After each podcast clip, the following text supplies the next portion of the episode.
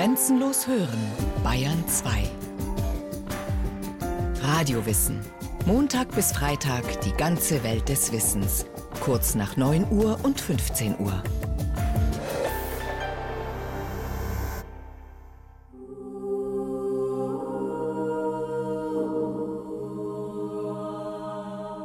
Die bekanntesten heißen Priscilla, Sebastiano, Callisto, Agnese und Domitilla.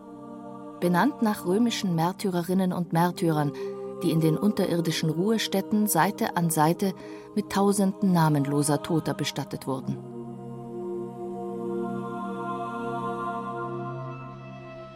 Was wir heute sehen, sind nur die unterirdischen Bereiche.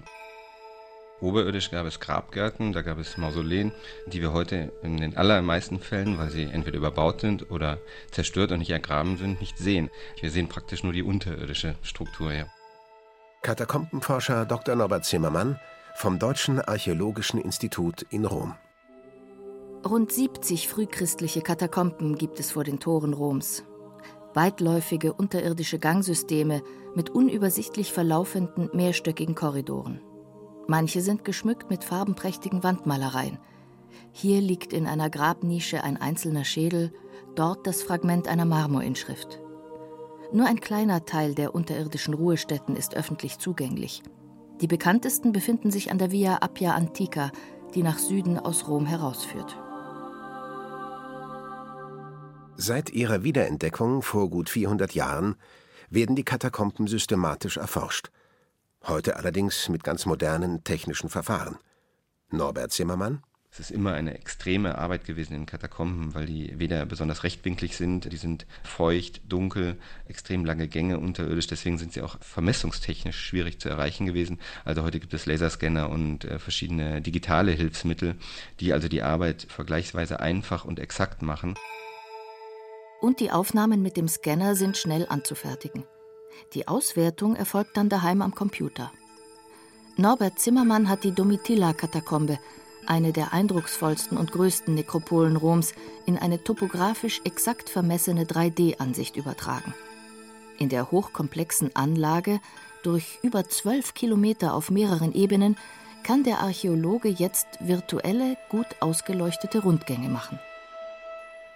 Wenn alle Ergebnisse ausgewertet sind, lassen sich nicht nur die verschiedenen Phasen frühchristlicher Baugeschichte, Ausbau und Nutzung nachverfolgen.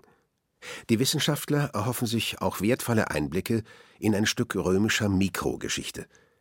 Wie sah sie aus, die spätrömische Gesellschaft? Man kann genau in der spannenden Phase, wo Rom seine politische Bedeutung extrem verloren hat, wo das Christentum aufblüht und wo wir oberirdisch sehr wenige Monumente haben, die uns Informationen geben über die einfachen Menschen oder über die, sagen wir, die untere Hälfte der Gesellschaft, die sich sonst nirgendwo abbilden, den können wir plötzlich nachgehen. Also man würde soziologische Fragestellungen bringen, man würde erst einmal zählen, wie viele Gräber haben wir eigentlich, äh, wie viele davon sind für Erwachsene, wie viele sind für Kinder, wie war das mit Kindersterblichkeit. Früher war man halt sehr stark auf theologische Fragestellungen konzentriert, aber man versucht heute halt anthropologische, soziologische Fragestellungen äh, von denen auszugehen. Der römische Untergrund ist vulkanischen Ursprungs. Der Tuffstein ist porös und weich. Das Anlegen von Höhlen, das Graben in die Tiefe ist vergleichsweise leicht. Insofern sind Katakomben keine rein römische Spezialität und auch keine exklusiv christliche Besonderheit. Doch in Rom, der größten und bedeutendsten Stadt des römischen Reiches, hat es mit dem Aufstieg des Christentums einen besonders exzessiven Ausbau gegeben. Die ersten Katakomben entstehen in Rom in der Zeit um 150. Noch ist das Christentum nicht zur Staatsreligion erhoben, und noch leiden die Christen unter immer wieder einsetzenden Verfolgungswellen. Entgegen der landläufigen Meinung dienten Roms Katakomben allerdings zu keinem Zeitpunkt als Zufluchtsort während der Christenverfolgungen. Es waren unterirdische Friedhöfe, dunkle, feuchte und schlecht belüftete Orte. Die religiösen Versammlungen und Andachten, heitere Totenbankette, all das fand oberirdisch statt, in den Grabgärten im Freien oder in den Privathäusern reicher römischer Patrizier, die der neuen Lehre zugeneigt waren. In das unübersichtliche Gewirr der Gänge begab man sich also immer nur auf einen kurzen Besuch, und die Existenz der Katakomben war den Behörden selbstverständlich bekannt. Stefan Heid, Priester, Katakombenspezialist und Professor am Päpstlichen Institut für christliche Archäologie in Rom. Das waren offizielle, registrierte Friedhöfe und da konnte sich auch keiner verstecken in einer Verfolgung. Das wäre lächerlich gewesen. Abgesehen davon kann man sich in den Katakomben gar nicht lange aufhalten, denn sie waren damals ja voller vermodernder und verwesender Leichen. Das war schlicht undenkbar, sich dort länger als ein paar Minuten aufzuhalten. Steigen wir für einen kurzen Besuch hinab mit Schwester Anna. Die Benediktinerin führt Besucher durch die Katakombe der heiligen Agnes an der Via Nomentana, rund zwei Kilometer außerhalb der Aurelianischen Mauer. Wie in überdimensionalen Einbauschränken lag hier ein Toter neben dem anderen. Heute sind die Wandgräber leer. Infatti questi si chiamano loculi e sono proprio le sepolture das sind Lukuli, niedrige, in den Tuff gehauene Wandgräber. Vor 2000 Jahren waren die Menschen eben kleiner als heute. Die Leichen wurden ohne Sarg und nur mit einem Leintuch bestattet. So brauchten sie weniger Platz.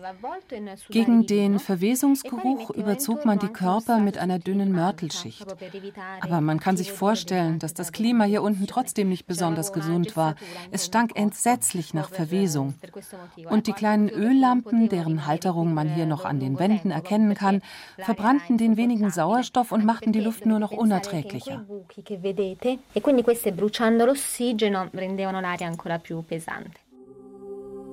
Die Römer haben immer nur außerhalb ihrer Städte bestattet, entlang der großen Ausfallstraßen. Bis heute sind die imposanten Überreste der heidnischen Mausoleen an der Via Appia zu bestaunen. Doch während man damals gewohnt ist, die Gräber der Angehörigen oft sogar mit monumentalen Denkmälern und opulentem Schmuck zu versehen, reduzieren sich die Begräbnisse in den christlichen Katakomben auf das Allerwesentlichste. Stefan Heid erklärt warum. Das fing man erstmal ganz klein an. Und dann im zweiten Jahrhundert, also Ende des zweiten Jahrhunderts, kam die Kirche in der Tat auf die Idee, diese Friedhöfe auszudehnen, damit allen Gemeindemitgliedern eine relativ billige Bestattung zu garantieren. Denn unterirdische Friedhöfe waren sehr billig. Man musste keine Ziegeln brennen, man musste nicht mauern, man holte einfach nur den Dreck da unten raus und schon war der Raum da für Grablegen, die ja denkbar primitiv und einfach waren. Das war nun wirklich typisch christlich, zu sagen, wir wollen eben die Totensorge auch für die garantieren, die kein Geld haben. Ein wichtiger Aspekt der dazu führt, das Christentum besonders attraktiv zu machen, gerade auch in den einfachen Schichten. Norbert Zimmermann vom Deutschen Archäologischen Institut in Rom. Es war in der römischen Welt unglaublich wichtig, zu Lebzeiten zu wissen, wo man seinen Grabplatz bereitet hat. Und dieses Angebot war kostenlos sozusagen für alle bei den Christen vorhanden. Für alle. Die Gleichheitsvorstellung ist ein wesentliches Kennzeichen der neuen Religion – der römische Bischof, die christlichen Märtyrer, das einfache Volk, im zweiten Jahrhundert werden sie alle noch auf die gleiche einfache Weise bestattet. Schmucklos, karg und einfach ist die Unterbringung in den unterirdischen Ruhestätten. Die bescheidenen Begräbnisse spiegeln aber durchaus auch eine religiöse Überzeugung wider. Für die Christen der ersten Jahrhunderte ist die Unterbringung in den Katakomben nur eine vorübergehende. Sie erwarten die unmittelbare, konkrete Wiederkunft Christi und richten sich im Grab nicht für die Ewigkeit ein. Professor Fabrizio Bisconti, Geschäftsführer der Päpstlichen Kommission für christliche Archäologie, verwaltet die rund 70 Katakomben, die rund um Rom zu finden sind. Das war das Neue, ja das Revolutionäre im Vergleich zu den heidnischen Grabstätten. Die christlichen Nekropolen waren eine provisorische Unterbringung und wurden in dem Maße größer, wie die Gemeinde wuchs. Katakomben waren gemeinschaftliche Ruhestätten und auf Zuwachs angelegt. Die großen heidnischen Grabbauten hingegen sind Einzelgrabstätten, unveränderlich und verriegelt für die Ewigkeit. Und der wachsende Raumbedarf ist nicht zu unterschätzen. Denn die Christen dürfen nicht Feuer bestatten, sie glauben an die leibliche Auferstehung. Die Intaktheit des Körpers ist Voraussetzung für das Leben nach dem Tod. Das Begräbnis stellt also einen reinen Übergangszustand dar. Die haben geglaubt, ähm, das sagen auch die Inschriften, dieser spezielle Terminus depositus auf Latein, der bedeutet, dass man dort nur vorübergehend liegt und von dort wieder weggeholt wird. Also, dass man an die Auferstehung glaubt und dass man nicht endgültig dort ist. Die winzigen Grabnischen werden von den Fossori, den bestellten Totengräbern, eilends gegraben und mit geringer Sorgfalt verschlossen. Die Inschriften, die in die Marmorplatten gemeißelt, häufig aber nur in den Verschlussmörtel geritzt werden, enthalten nur wenige biografische Daten. Dem Christentum der ersten Jahrhunderte ist jedes Streben nach Selbstdarstellung fremd. Professor Jutta Dresken-Weiland ist Spezialistin für frühchristliche Inschriften an der Universität Göttingen. Die christlichen Inschriften, die in Rom geschaffen werden seit dem frühen dritten Jahrhundert, brechen ja ganz radikal mit der Tradition. Man setzt ja dann in den ältesten Inschriften nur den Namen des Toten auf die Inschrift und sonst nichts. Im Unterschied zu der heidnischen Tradition, die dann die Namen nennt, die Auftraggeber, die Ämter und noch ein paar andere Informationen, die werden weggelassen. Und der Name an sich wird dann erst in späteren Zeiten ergänzt durch Formeln, also in Pace oder in Deo, bis man dann im späten vierten Jahrhundert sich wieder stärker an paganen Vorbildern orientiert und dann auch die Verdienste des Verstorbenen nennt. Sprich, ab dem vierten Jahrhundert ist Selbstdarstellung plötzlich wieder ein Thema. Der Gleichheitsgrundsatz wird aufgeweicht. Persönlicher Reichtum wird ausschlaggebend, denn die Nähe zu bekannten Märtyrergräbern ist dann ein ebenso begehrtes wie exklusives Terrain. Wer es sich leisten kann, kauft für die Familie eine ganze Grabkammer und lässt sie reich ausstatten. Die Kubikula erhalten sogar abschließbare Türen. Dahinter beginnt Privatbesitz. Norbert Zimmermann. In der allerersten Phase gibt es dort keine Kubikula, also keine Grabkammern für reichere Bestattungen. Das sind tatsächlich ganz einfache und diese egalitären, ja, also eine Art Urkommunismus, ganz einfache Urform, wo alle gleich sind. Aber später schon fängt es an, genau nah an den leicht zugänglichen Bereichen im Treppenbereich, da werden dann ähm, Kubikula, also Grabräume angelegt, die mit Wandmalereien ausgestattet sind, die Inschriften tragen, wo also jeder einzelne äh, speziell markiert ist und wo dann auch ganz schnell wieder sich die Rangfolge der oberirdischen Gesellschaft auch unterirdisch abbildet. Im vierten Jahrhundert haben wir dann extrem aufwendige äh, Grabanlagen, die also das Gegenteil sind von sehr einfach und bescheiden, sagen wir mal. Was ist im vierten Jahrhundert geschehen? Von einer Splittergruppe ist das Christentum unter Kaiser Konstantin zunächst zu einer erlaubten Religion und später sogar Staatsreligion geworden. Christliche Gebräuche gehören jetzt zum offiziellen Establishment. Und außerdem, während die frühen Christen noch geglaubt hatten, dass die Wiederkehr Christi noch in ihrer Lebenszeit stattfinden würde, ist inzwischen die Vermutung gewachsen, die Wartezeit kann dauern. Das Reich Gottes lässt noch auf sich warten. Apostel haben ja noch geglaubt, dass sie das noch erleben werden, die Wiederkehr. Dann ist es eine Erfahrung der Urkirche, dass also die Heilserwartung sich nicht auf die eigene Lebensspanne noch erfüllen wird. Und damit hat man natürlich erst einen Umgang gesucht. Oder wie Stefan Haidt vom Päpstlichen Institut für christliche Archäologie es ausdrückt? Im vierten Jahrhundert äh, hat es sich mit der Wiederkunft da auch schon ein bisschen ausgewiederkunftet. Deshalb bekommt die christliche Botschaft einen neuen Dreh. Der Sieg über den Tod ist das Entscheidende. Ich meine, das Leiden Christi, wem dient das, wenn es nicht den Sieg bringt? Mit Christus werdet ihr die Angst besiegen. Man hat die Spätantike die Epoche der Angst genannt, weil alle möglichen Ängste in den Köpfen rumschwirrten. Die Leute damals hatten furchtbar Angst vor den Dämonen, natürlich auch vor den Naturgewalten, auch vor dem Schicksal, von allen möglichen Gewalten und Kräften, die auf ihr Leben einwirken. Und da war das Christentum eine enorme Befreiung und gesagt hat, Christus hat die Dämonen besiegt, hat den Tod besiegt, da gibt es nichts mehr zu fürchten. Und das war die werbeträchtigste, wirkungsvollste Aussage, die die Christen von sich geben konnten. Und damit haben sie die Heiden auch, die noch nicht Gläubigen, dann überzeugt und zum Christentum gebracht. Und diese Aussage wird jetzt in den Katakomben ins Bild gesetzt. Nach heidnischem Vorbild beginnt man, die dunklen Grabstätten mit farbenfrohen Bildern zu schmücken. Wer die finanziellen Mittel hat, lässt aufwendige Malereien auf die verputzten Wände bringen. Es entstehen prachtvoll ausgestattete Grabkammern. Wandnischen werden geschmückt wie mit einer Blumentapete. Blühende Gärten mit Bäumen und bunten Vögeln sind ein gern gewähltes Thema. Das klassische antike Bildrepertoire mit paradiesischen Blumen und Tieren erweist sich in dieser Hinsicht als nahezu unerschöpflich. Mit Vorliebe malen die Christen jetzt auch Jesus in Gestalt des guten Hirten, mit dem verlorenen Schaf auf den Schultern. Auch dieses Motiv ist aus der vorchristlichen Antike bereits bestens bekannt. Die Gestalt des Schafträgers wird in den Katakomben das beliebteste Bild überhaupt. Im christlichen Sinne umgedeutet steht es als Sinnbild für Errettung.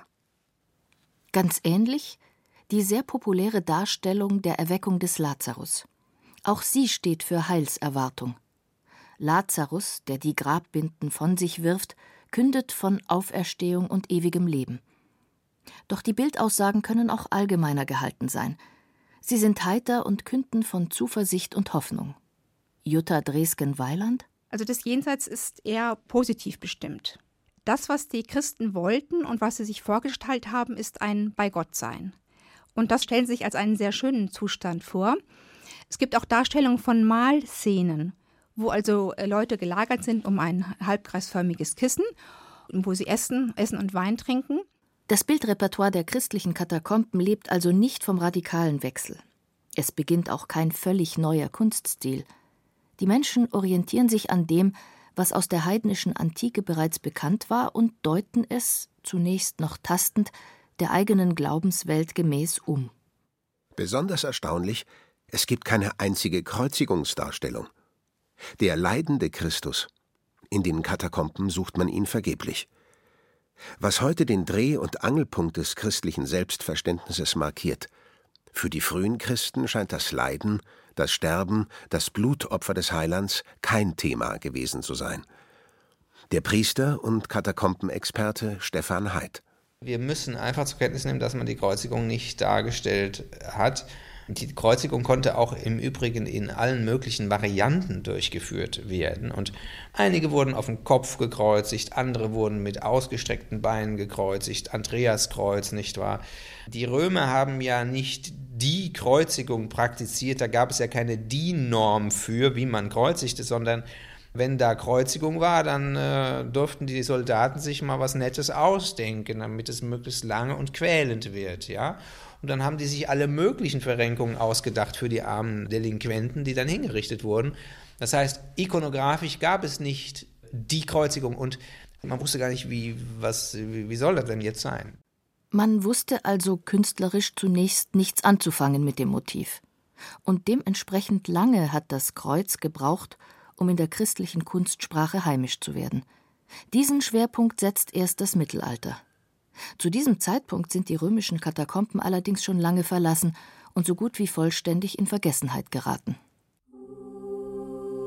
Der Niedergang der römischen Katakombenkultur zieht sich in der Spätantike über Generationen hin. Zwar ist das Christentum nun Staatsreligion und an der Oberfläche entstehen die ersten Basiliken, auch setzen nun Reliquienkult und Wallfahrten ein. Aber Rom verliert im Verlauf des 4. Jahrhunderts die Aufgabe als Sitz des Kaisers.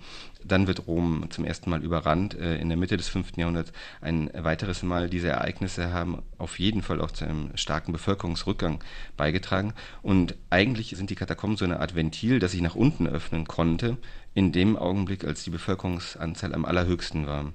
Dieser Druck ist einfach nicht mehr da. Die Katakomben werden für die schrumpfende Bevölkerung also kaum noch gebraucht. Um das Jahr 500 endet ihre Nutzung als Friedhof. Als Bestattungsanlage haben sie ihre Bedeutung verloren, nicht aber als Orte der Verehrung und des Kults. Hundert Jahre später geht aber auch das zu Ende. Stefan Heid? Im 6., 7. Jahrhundert, wenn eine politisch sehr problematische Zeit einsetzt für Rom, Rom eine schwere Krise auch erlebt, endet das alles, weil man nun nicht mehr zu den Märtyrergräbern rausgehen kann, schlicht weil es zu gefährlich ist. Man führte also nun Gottesdienste innerhalb der Stadt durch. Und das bedeutet dann auch, dass man nun jetzt auch die Märtyrergebeine umbetten muss. Und das tut man dann auch, allerdings noch ein bisschen später, erst im 7., 8. Jahrhundert, dass man nun die Katakomben ganz leert und die Reliquien, die Gebeine samt und sonders in die Stadtkirchen Roms überführt. Dabei war man schon der irrigen Meinung, alle Toten in den Katakomben seien Märtyrer. So erklärt sich die hohe Zahl der Märtyrer, die man heute in den Kirchen Roms verehrt. Nur ganz wenige Katakomben sind durchgängig bekannt geblieben und besucht worden. Die allermeisten der rund 70 Katakomben rund um Rom geraten vollständig in Vergessenheit. Ein Teil von ihnen wird erst rund 1000 Jahre später wiederentdeckt.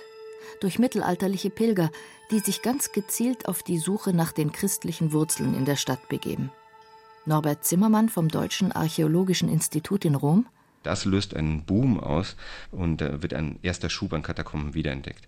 Die zweite große Wiederentdeckungswelle ist dann nach der Einheit Italiens, als Rom wieder Hauptstadt wird und über den Mauerrand hinaus wächst, die Bevölkerungszahl wieder ganz massiv zunimmt und der Ring um die Stadt herum, um die Stadtmauer herum neu bebaut wird. Und innerhalb dieser Phase der Neubebauung findet man dann sehr viele Anlagen, von denen man äh, aus den Quellen entweder keine Ahnung hatte, dass sie dort sind oder die man bis dahin nicht hat auffinden können. Bis heute sind die römischen Katakomben eine der Hauptattraktionen des christlichen Roms. Für Gläubige ebenso wie für Touristen. Sie sind noch immer eine Fundgrube für Wissenschaftler und, nicht zu vergessen, eine gewaltige Herausforderung für Konservatoren. Fabrizio Visconti von der Päpstlichen Kommission für christliche Archäologie Le più grandi sono quelle di Priscilla, di Sebastiano, di Callisto. Die bekanntesten sind Priscilla, Sebastiano, Callisto, Domitilla und Agnese. Aber es gibt noch viele kleinere Katakomben, die nicht zu besichtigen sind. Einerseits, weil die Verwaltung zu aufwendig wäre, vor allem aber aus restauratorischen Gründen. Die Außen- und Atemluft fügt den Malereien großen Schaden zu. Die Fresken haben sich bei rund 90 Prozent Luftfeuchtigkeit erhalten. Aber wenn wir die Türen öffnen, ändert sich das Mikroklima. Das hat Auswirkungen auf die Malerei. Die Bemalung löst sich in Luft auf, sobald die Türen aufgehen. Äh, diciamo le porte.